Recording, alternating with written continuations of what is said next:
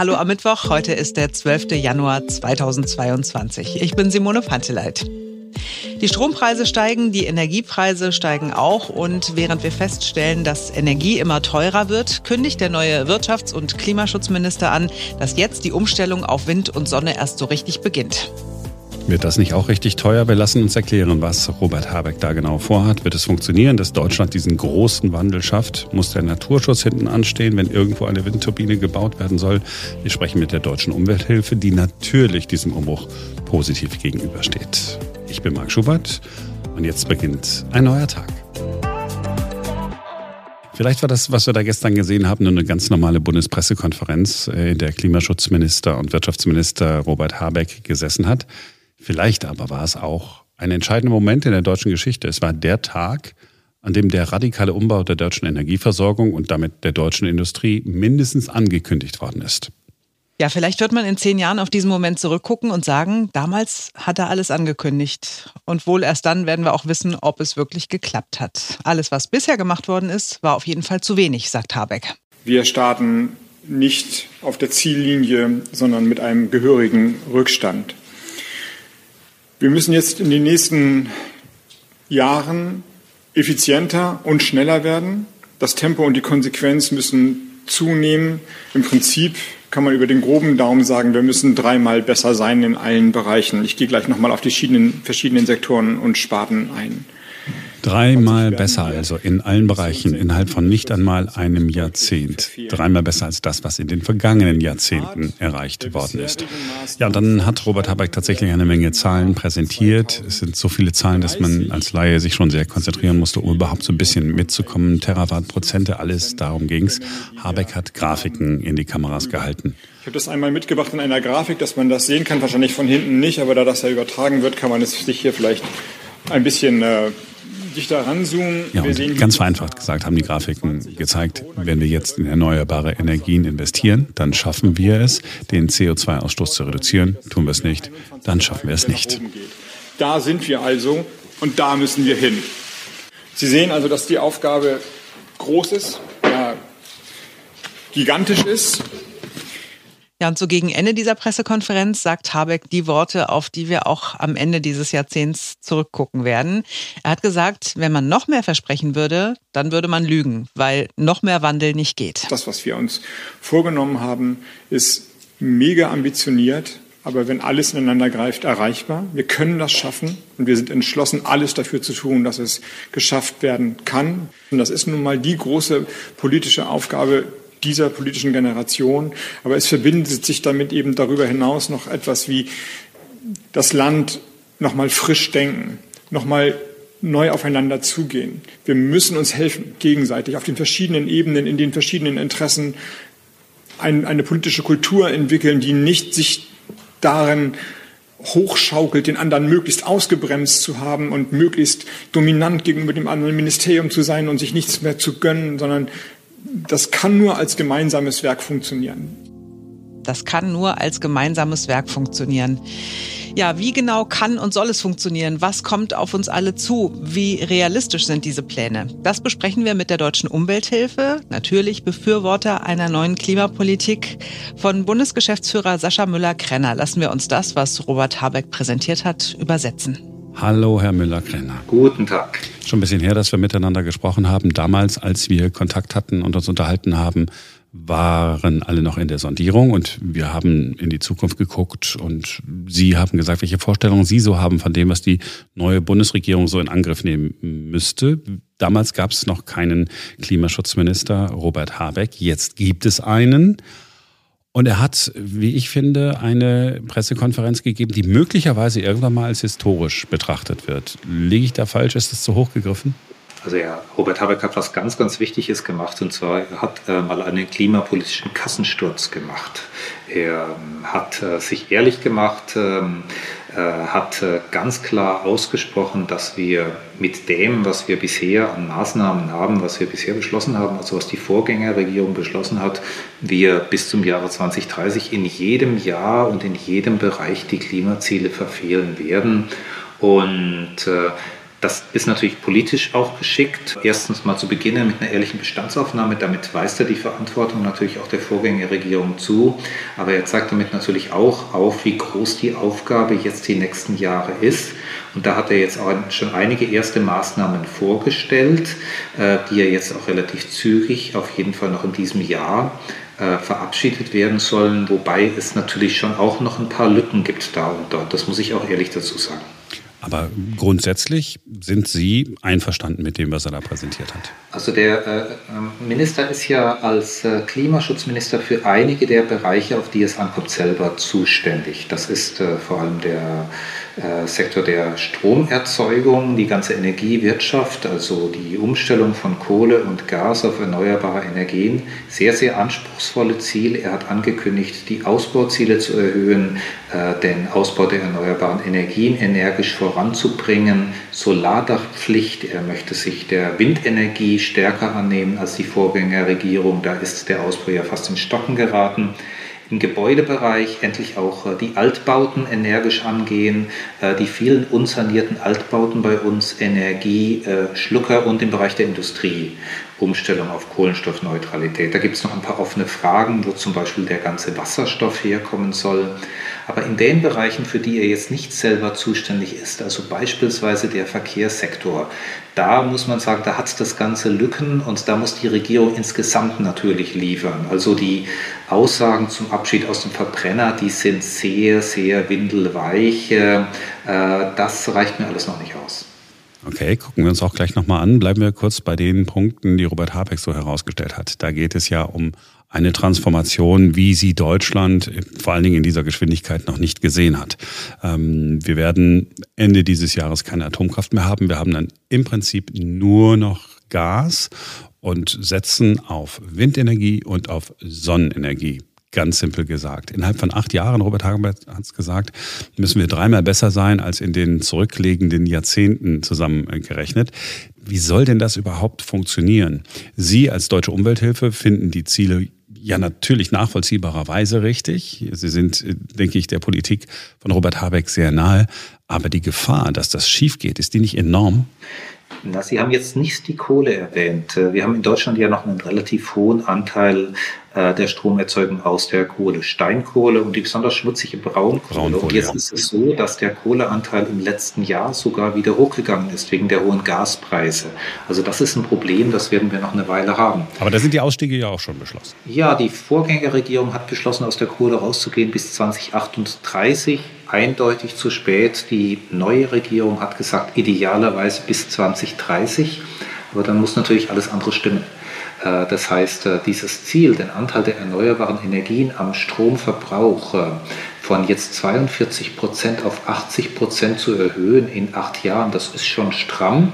Das ist machbar, das ist schaffbar, finde ich auch ein gutes Ziel, aber da muss ganz, ganz viel passieren. Da brauchen wir jetzt wirklich auch die Umsetzung.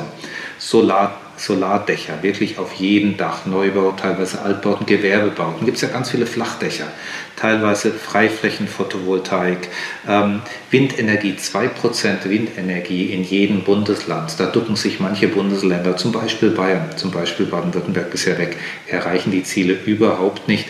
Da muss mehr passieren und da wird noch eine Lücke brauchen Lücke bleiben, die muss man durch Gaskraftwerke füllen, aber da muss man natürlich dafür sorgen, dass die wirklich nur für eine Übergangszeit äh, laufen. Also insgesamt wird es technisch und politisch noch eine Riesenherausforderung werden, aber es ist bitter notwendig, dass man das jetzt anpackt, weil das Klimaproblem ist real und äh, Deutschland hat da eine große Verantwortung. Deutschland hat eine große Verantwortung, aber selbst ist Deutschland nur für zwei Prozent des CO2-Ausstoßes äh, auf der Welt verantwortlich. Ja, ähm, das kann natürlich jeder sagen, sag mal, außer den Chinesen, Amerikanern, die haben deutlich mehr. Deutschland gehört schon, was den CO2-Ausstoß angeht, zu den Großen. Das ist das eine. Historische Verantwortung. In der Vergangenheit lag Deutschland noch weiter vorn. Und es ist aber natürlich auch so, wir wollen hier in Deutschland ja auch beweisen, dass man es schafft. Wir wollen hier ja auch ein Modell schaffen. Wie die Energiewende, das ist ja ein deutscher Begriff. Und das ist ja ein bisschen auch das Gegenmodell zu dem, was andere Länder versuchen. Zum Beispiel die Franzosen, die sagen, wir setzen auf Atom. Äh, manche Länder, wie zum Beispiel die, äh, die Russen, die heute noch ausschließlich, fast ausschließlich auf fossile setzen. Wir müssen zeigen, das ist nicht nur ökologisch, sondern auch wirtschaftlich ein Erfolgsmodell und das wird dann natürlich auch gut für die deutsche Wirtschaft sein. Der Robert Habeck ist ja nicht nur Klimaminister, auch Wirtschaftsminister und muss natürlich auch dafür sorgen, dass die deutsche Wirtschaft jetzt in zukunftsfähige Technologien investiert. Nehmen wir äh, Aluminiumwerke, nehmen wir die Stahlindustrie. Alles ähm, enorme Energieverbraucher, denen wir dann im Prinzip sagen, ja, äh, wir stellen jetzt gerade um auf erneuerbare Energien, hat jetzt gerade nicht äh, so gut geklappt. Wenn ich dann Unternehmensverantwortlicher wäre, wäre ich und mir ein bisschen unsicher bin, würde ich doch sagen, ach, da gehe ich doch, gehe ich doch ins Ausland, gehe ich entweder nach Frankreich, weil ich da Atomstrom habe, oder ich gehe nach Schweden, die haben Naturstrom äh, da oben, aber nur weil die geologische Bedingungen haben, die viel besser sind. Oder ich gehe sogar nach Island, weil mit den Vulkanen da ist es ja noch, noch viel leichter. Besteht nicht die Gefahr, dass das ein, ja, ein Industrievernichtungsprojekt ist? Deutschland muss natürlich Industrieland bleiben. Und einer der Vorteile, den Deutschland ja in den letzten Jahren auch gehabt hat gegen anderen, äh, gegenüber anderen Ländern, die ausschließlich zum Beispiel auf die Serviceökonomie gesetzt haben, auf die Finanzwirtschaft, ist, dass wir weiterhin Dinge produzieren. Und dazu gehört natürlich auch die energieintensive Industrie. Wir brauchen nur mal zum Beispiel eine leistungsfähige Stahlindustrie, weil Stahl zum Beispiel auch gebraucht wird für den Bau von Windkraftanlagen und, oder für die Offshore-Plattformen. Insofern, wir müssen weiter in der Lage sein, das selber zu produzieren. Und das heißt, erstens, wir müssen zusammen mit der Wirtschaft auch für diese Unternehmen Dekarbonisierungsideen entwickeln. Das ist der grüne Wasserstoff. Und wir müssen natürlich diese Unternehmen auch an der Grenze schützen vor der vielleicht billigeren Konkurrenz aus dem Ausland. Also wir brauchen dort handelspolitische Maßnahmen, unter Umständen eine Abgabe an der Grenze. Die Unternehmen bei uns werden ja zum Beispiel auch durch den CO2-Preis belastet. Wenn es ausländische Unternehmen gibt, äh, die diese Last nicht tragen müssen, dann muss das irgendwo an der Grenze korrigiert werden, damit unsere Unternehmen, wenn sie in diese Zukunftstechnologien investieren, auch wettbewerbsfähig bleiben. Aber Sie glauben schon, dass sie wettbewerbsfähig bleiben können. Es ist ja bisher auch schon ein großer Vorteil der deutschen Wirtschaft gewesen, dass sie effizienter war, energieeffizienter als die Wirtschaft an anderen Standorten. Das war bisher nicht zum Nachteil der deutschen Wirtschaft, aber natürlich muss man, ist das ein feiner Grad und wir müssen dafür sorgen, dass diese notwendigen und auch wirklich unverzichtbaren Investitionen jetzt in die Dekarbonisierung nicht dazu führen, dass Unternehmen abwandern und äh, dann die Emissionen in anderen Teilen der Welt entstehen. Der Atmosphäre ist das egal. Sind nicht die Franzosen einfach die Schlaueren und sagen, wir haben Atomkraftwerke, die sind ziemlich sicher, bei uns ist noch nichts passiert. Ähm, wir bauen nach wie vor auf die Atomenergie. Na, jetzt würde ich mal sagen, in den letzten Jahrzehnten ist die deutsche Volkswirtschaft, äh, die deutlich weniger auf Atom gesetzt hat, dann mal doch wettbewerbsfähiger gewesen als die französische. Insofern hat es in der Vergangenheit nicht gestimmt und ich bezweifle, dass das in der Zukunft stimmen wird.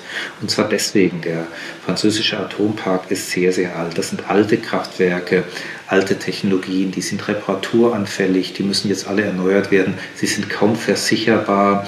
Das sind alles äh, Investitionen, die sich auf dem freien Markt eigentlich nicht lohnen, sondern weil sie von einem Staatsunternehmen betrieben werden. Das hat eine strategische Bedeutung für die französische Regierung, wird quersubventioniert über die Stromkunden, über die Regierung auf dem freien Markt, wären diese Kraftwerke schon lange nicht mehr wettbewerbsfähig. Ja, wird quersubventioniert. Allerdings sind die Strompreise in Frankreich nicht mal halb so hoch wie bei uns in Deutschland.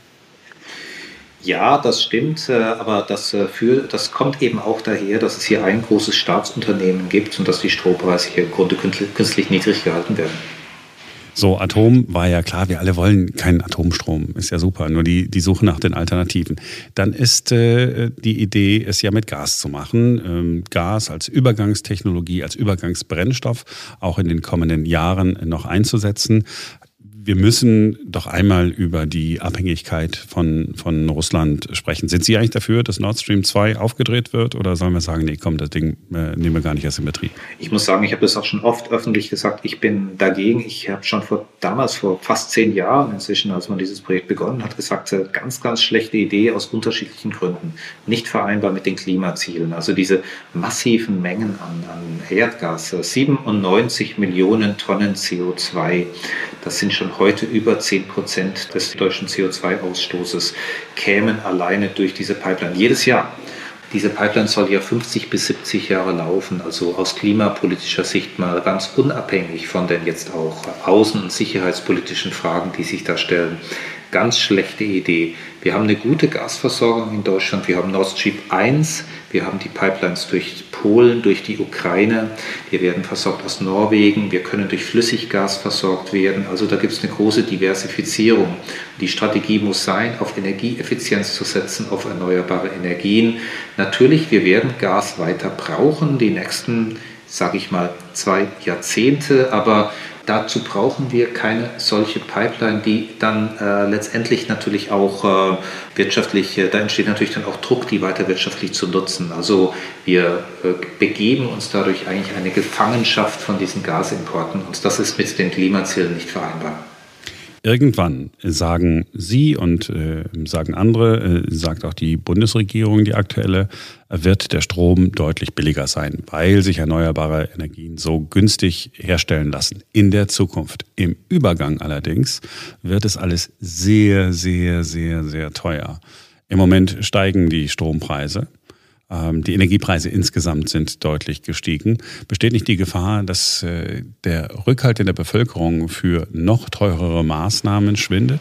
Ja, aber die Strompreise, die steigen nicht äh, wegen der Erneuerbaren, die in der Produktion momentan relativ günstig sind, sondern tatsächlich wegen der hohen Gaspreise. Und die äh, Gaspreise, die sind wirklich politisch nach oben getrieben worden. Und das ist jetzt nicht allein, aber doch zu einem ganz, ganz entscheidenden Teil auch die, ähm, die Intention gewesen der russischen Regierung. Da werden wahrscheinlich andere politische Ziele damit äh, verfolgt. Äh, und langfristig ist es tatsächlich so, die Technologien Wind, Photovoltaik werden ja immer günstiger und wenn die Anlagen mal stehen, sind die Gestehungskosten für den Strom ja quasi null, weil kein Brennstoff mehr gebraucht wird. Und insofern ist es langfristig die richtige Investition und die Investitionen, die wir jetzt tätigen müssen, sind auch weniger in die Anlagen. Die sind gar nicht mehr so teuer, sondern sondern in Dinge wie die Netze und in Dinge wie die Wasserstofftechnologie, äh, mit der ja quasi dann der erneuerbare Strom umgewandelt wird in Wasserstoff. Also dort, wo man Strom nicht direkt einsetzen kann, wo man flüssige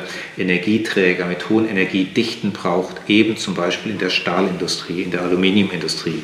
Dort brauchen wir Wasserstoff. Und diese Technologie ist heute noch relativ teuer. Die Erzeugung des erneuerbaren Stroms durch Wind und Photovoltaik ist äh, inzwischen günstiger als die Erzeugung durch moderne Gaskraftwerke.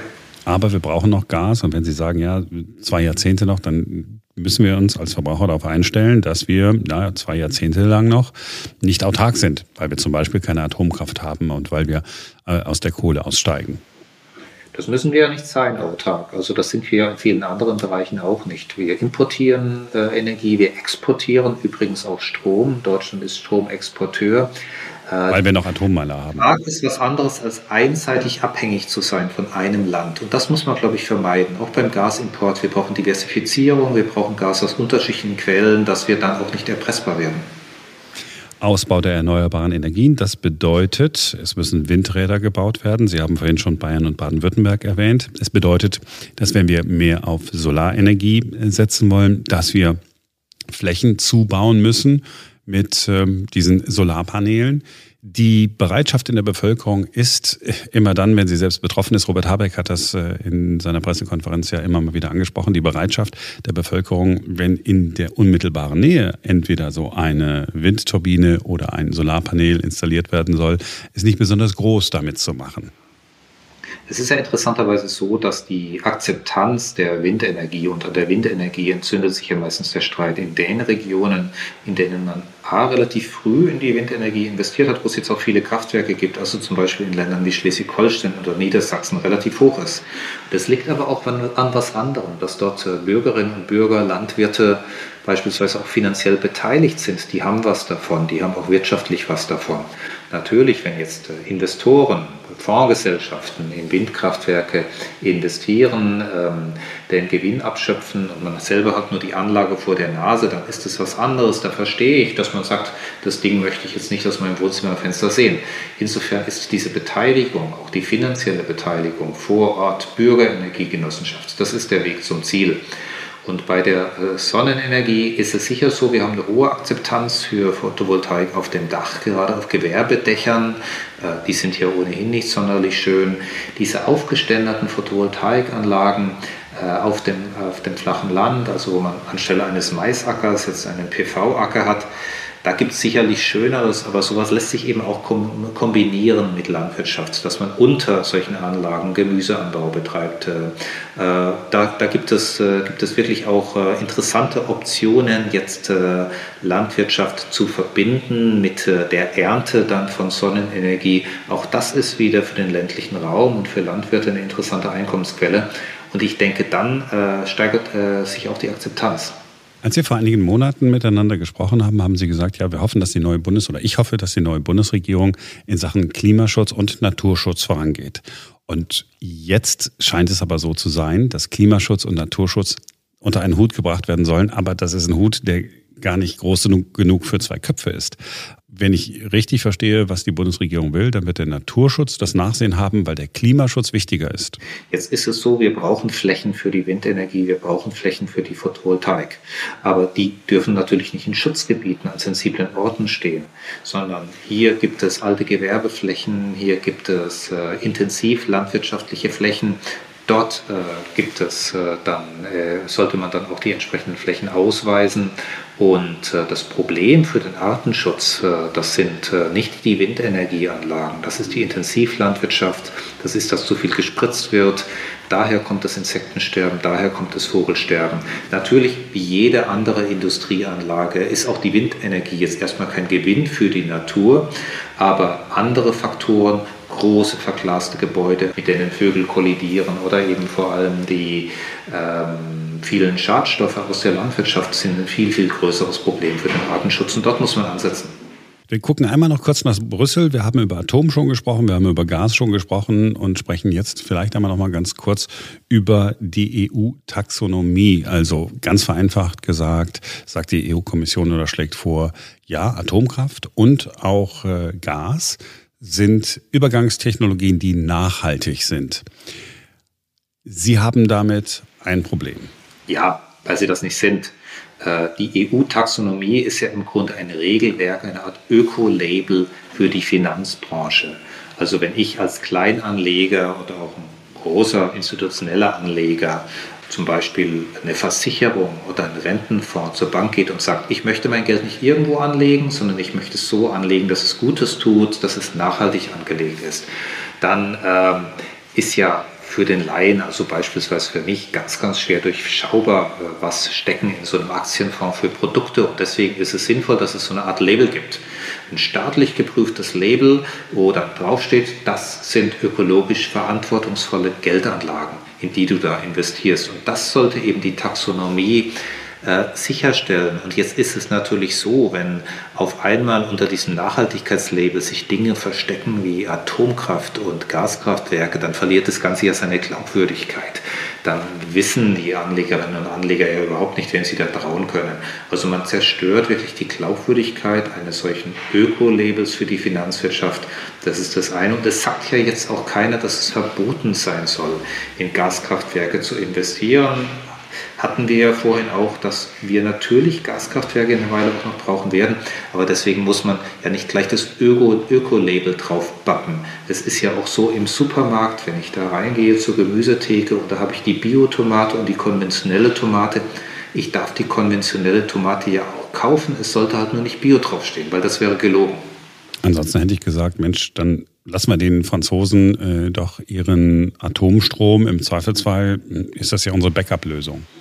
Also wir können es den Franzosen ja auch nicht verbieten. Es ist ja aus guten Gründen auch so, dass jedes Land in der EU äh, sich selber entscheidet, wie es seine Energieversorgung organisiert. Das entscheiden wir ja auch.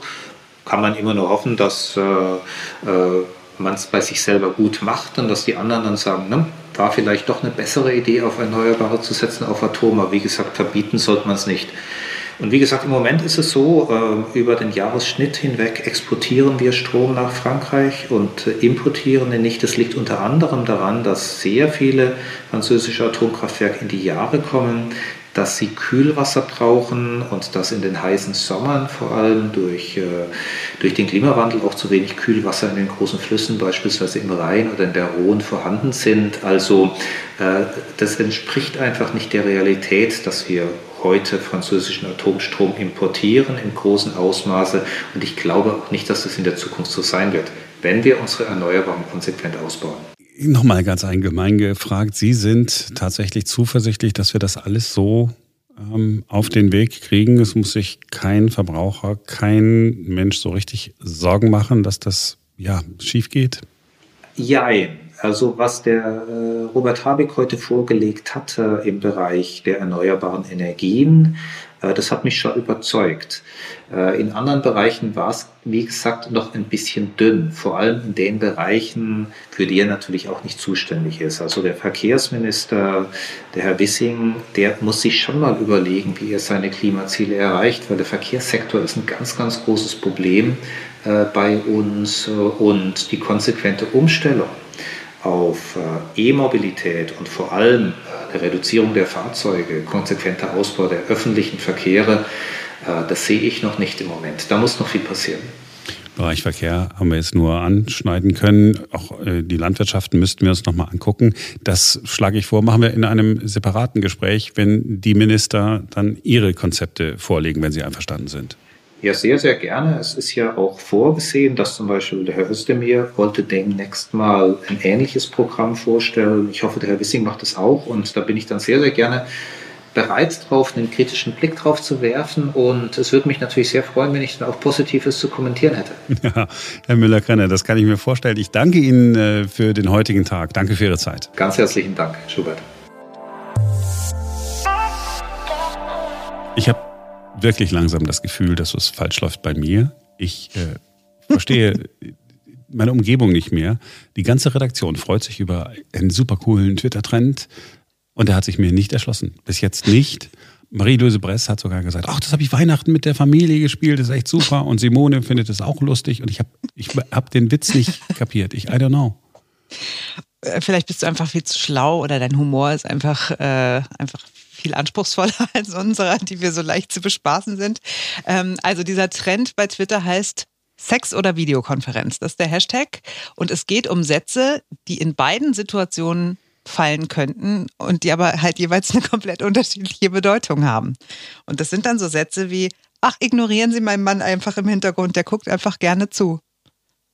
Kann man in der Videokonferenz sagen, ah. kann man aber auch beim Sex sagen. Ach so, Oder deswegen auch, der Satz ist gar nicht witzig, sondern ach jetzt, oh Gott. Nein, ja. nur die, stelle dir ihn in der einen Situation vor und stelle ihn dir in der anderen Situation vor. Zum Beispiel auch, äh, sind wir heute nur zu dritt? ah. Ja, da muss er auch lang. Oder können wir uns nicht ein bisschen beeilen? Ich will hier nicht ewig rummachen. Jetzt verstehe ich. Jetzt verstehe ich, der, der, der, der nicht der Satz, sondern, ah ja, naja, jetzt, eigentlich ist es relativ simpel. Was heißt ja Sex oder Videokonferenz? Aber das Beste mag ist, Marie hat das nicht Weihnachten gespielt, sondern der Satz ist auch einer, der bei einer Videokonferenz oder beim Sex fallen könnte. Zu Weihnachten haben wir das mit der ganzen Familie gemacht. Ach so. Habe ich eigentlich so, ich habe so richtig gar nichts verstanden. Das ist wirklich absurd. Oh Gott. Es tut mir, es tut mir wirklich leid. Ich bin, ich bin jetzt wirklich nicht so dämlich. Ich werde. Du hast nur kurz ein bisschen auf dem Schlauch gestanden und das ist vielleicht auch nicht ganz so dein Humor. Aber ich, und ich dachte, Maria hat das Spiel gespielt, das ich nicht verstanden habe. Und ich jetzt, da während du das erzählt hast, gedacht habe, ich so, Moment, die haben Weihnachten mit der Familie Sex oder Videokonferenz gespielt. Ist das nicht ein bisschen unangemessen? Und wo waren die Kinder? Okay. Aber sie hat das so aufgeschrieben noch, in dem Chat. genau, ich hätte noch ein paar im Angebot. Herzlich willkommen zur Einführungsveranstaltung der neuen Kolleginnen und Kollegen. Wäre schön, wenn die Kinder jetzt hier nicht ständig rumlaufen. Beeil dich, die anderen Kollegen wollen auch noch rangenommen werden. Das ist blöd. Wenn es Probleme macht, einfach nochmal rausziehen und wieder reinstecken. Oder auch, das finde ich auch besonders hübsch. Wer hat den Kollegen aus dem Marketing eingeladen? Der hat das letzte Mal das ganze Treffen dominiert. Weißt du, welcher mir gerade einfällt? Ich weiß gar nicht, ob der lustig ist. Ähm, du bist stumm. ist das lustig oder so? Ich, ich finde find den sehr lustig. Oder? Ah, so, schön. Da konnten wir ah. das wenigstens klären. Jetzt ist geil. So, ja. Das, das cool. ist, ich ich habe mich so darauf gefreut, auf den Moment, wo ich dir sagen kann, dass Marie das nicht gespielt hat mit der Familie. Ja, jetzt, also normalerweise hättest du es einmal vorher sagen können. Oh ah, herrlich. Oh Gott, ja, und, aber ich meine, damit ist einmal aber ich, gut, ich habe mich ja damit noch nicht weiter befasst. Ich habe dann dies gemacht und dann das Interview. Und dann habe ich keine Zeit gehabt. Also jetzt ist ja dann eigentlich relativ leicht erklärt. Jetzt kann eigentlich nichts mehr kommen, oder? Also nach diesem Highlight des Tages kann, müssen wir diesen Podcast beenden. Müssen den Sack zumachen. Sehr gut. Ich muss mich, genau. Wir sind morgen wieder für euch da. Denn dann ist wieder ein neuer Tag. Und ich muss das mit Marie durchs Presse. Ich muss, ich muss mich Entschuldigung. Dumm von mir.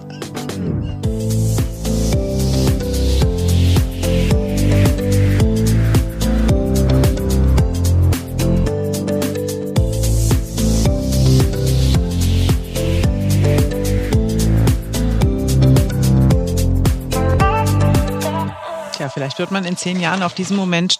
Danke, Ernie. Geh auf deinen Platz. Es tut mir leid, der Hund ist dabei heute in der Aufzeichnung. Wo ist eigentlich Lola? Warum hören wir du Lola nicht mehr? Nicht, nicht mitspielen, Ernie. Es ist nicht dein Podcast. Vielleicht kriegst du mal deinen eigenen. Aber nicht heute.